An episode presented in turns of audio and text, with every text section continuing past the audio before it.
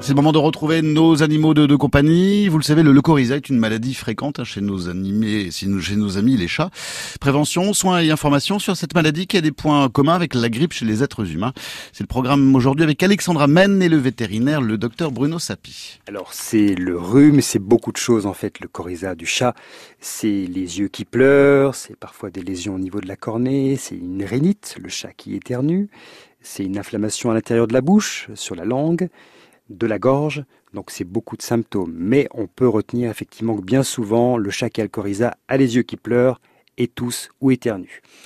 En principe, ça n'arrive pas parce qu'on va vacciner notre chat contre le coryza. Alors, euh, au même titre que l'être humain, quand on se fait vacciner et qu'on a un système immunitaire qui est un petit peu fatigué, forcément, bah, le vrai virus prend sa place et on peut déclencher un coryza.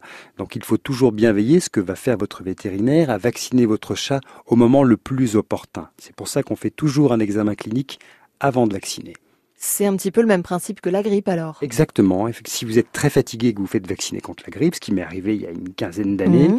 j'ai déclenché une grippe carabinée. Ah oui, donc ça peut arriver, donc même euh, chez le chat avec euh, le coryza, même vacciné, il peut l'attraper. Alors même vacciné, il peut l'attraper. Si le chat est vacciné depuis déjà quelques années, il a une immunité qui existe.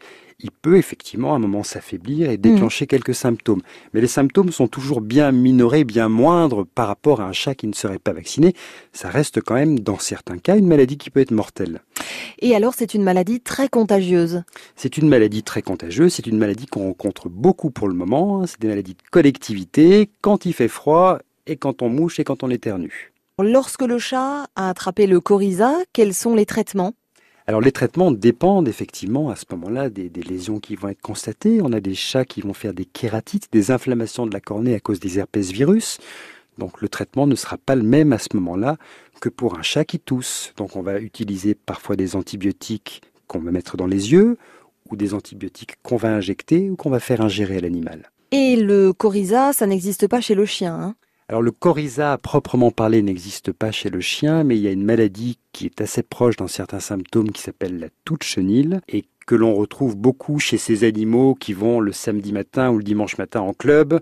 L'éducation par exemple, euh, on y va à 7-8 heures, il fait froid et les chiens toussent et tous les virus à ce moment-là et les bactéries sont transmises. En revanche, le coryza, ça existe chez le lapin. Le coryza existe effectivement chez le lapin, on le rencontre plus souvent quand les animaux viennent de collectivités, animaleries par exemple, ou éleveurs, euh, et l'animal généralement a des petits symptômes qui partent assez rapidement. Et si vous avez euh, d'autres questions ou un doute par rapport à votre animal de compagnie, vous prenez rendez-vous chez votre vétérinaire. C'est important. Merci à vous, docteur Bruno Sapi. Merci Alexandra, à bientôt. Et à bientôt. Bon week-end.